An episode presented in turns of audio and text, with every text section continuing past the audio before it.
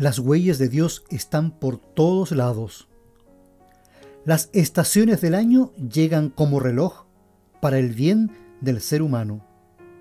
El volcán hace erupción provocando cenizas y con estas nuevas tierras. Los frutos de la tierra llegan en su momento para enfrentar la multitud de carencias. Junto a esto, hay multitud de bondades.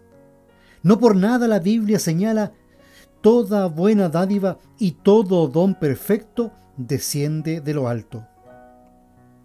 Sin embargo, pasa algo con el ser humano, que se concentra en la maldad. Parece que estas son noticias. Y se concentra de tal forma que llega a ser el todo. Como quien se fija en un punto negro dentro de una hoja blanca. Pero el resto de la historia humana está llena de ejemplos de la bondad de Dios.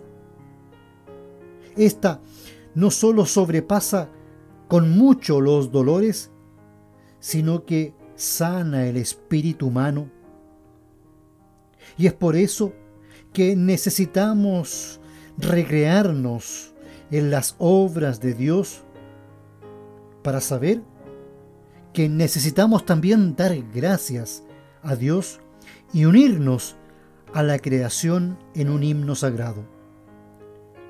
Solo así, nuestro corazón y mente no solo se alejará del enajenamiento del pecado, sino también podremos vivir una vida de bondad y de servicio.